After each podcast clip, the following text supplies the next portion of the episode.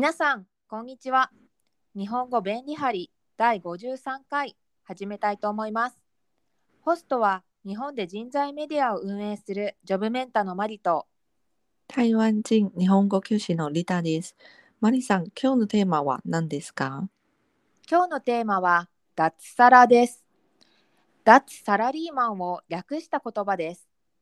意味はサラリーマンを脱する、つまり会社員を辞めてサラリーマン以外の仕事に就くことを指します。では実際に会社の中でこの言葉が使われるシーンを想定してロールプレイをしてみましょう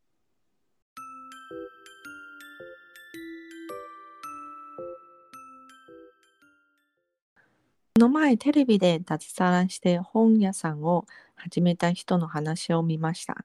脱サラは勇気がいりますが、自分が本当にやりたかったことをやれてとても楽しそうでした。う。脱サラしたら会社員ではなくなるのでお給料は不安定になりますよね。でも人生は短いので自分の夢に挑戦することはいいことだと思います。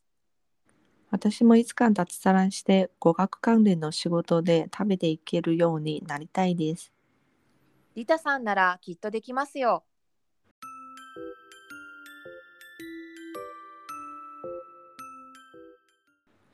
皆さんいかがでしたか？